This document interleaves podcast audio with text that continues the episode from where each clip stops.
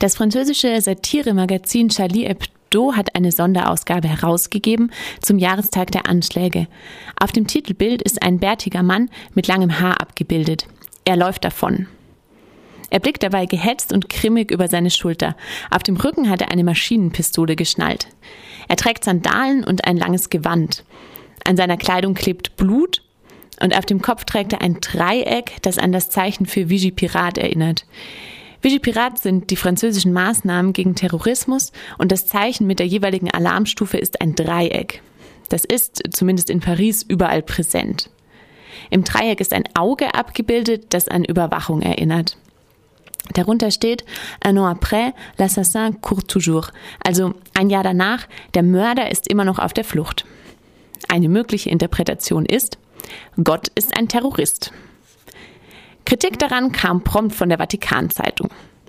Solche Reaktionen zeigen, wie machtvoll Satire sein kann. Und es erklärt vielleicht auch die Geste vom hochgestreckten Stift auf Solidaritätskundgebungen nach den Anschlägen vom letzten Januar. Heute vor einem Jahr stürmten zwei islamistische Terroristen die Redaktion des Satiremagazins Charlie Hebdo in Paris.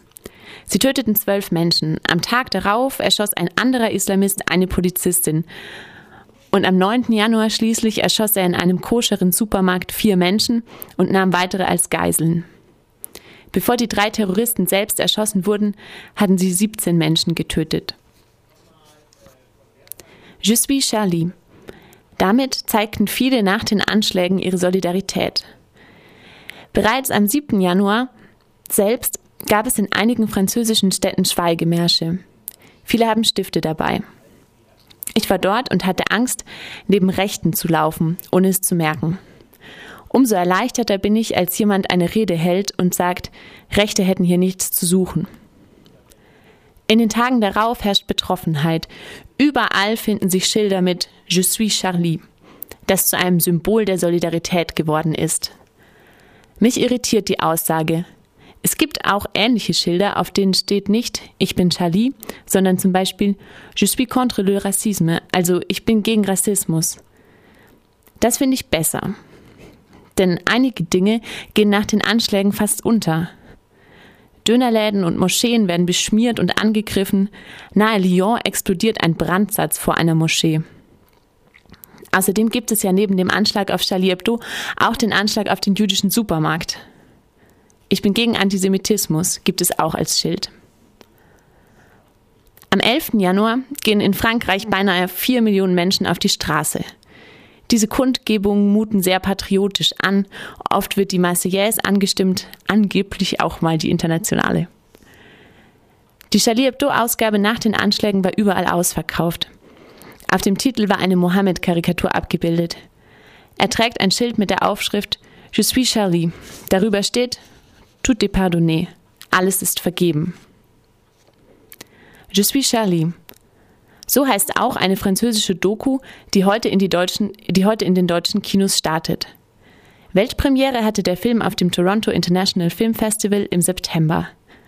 In Frankreich trägt der Film den Titel L'humour à mort, also der Humor ist gestorben. Gedreht haben die Doku Daniel Leconte und sein Sohn Emmanuel. Die beiden rekonstruieren, wie der Anschlag ablief Außerdem beschäftigen sie sich damit, was Satire darf und was nicht. Vor allem Überlebende kommen zu Wort, wie zum Beispiel die Zeichnerin Corinne Ray, die den Anschlag überlebt hat. Sie sagt im Trailer, als ich den Türcode eingab, konnte ich die Kalaschnikow in meinem Rücken spüren. Ich habe an meine Tochter gedacht und war hin und her gerissen. Der Regisseur Daniel Leconte steht Charlie Hebdo nahe. Er war mit einigen der getöteten Zeichner befreundet.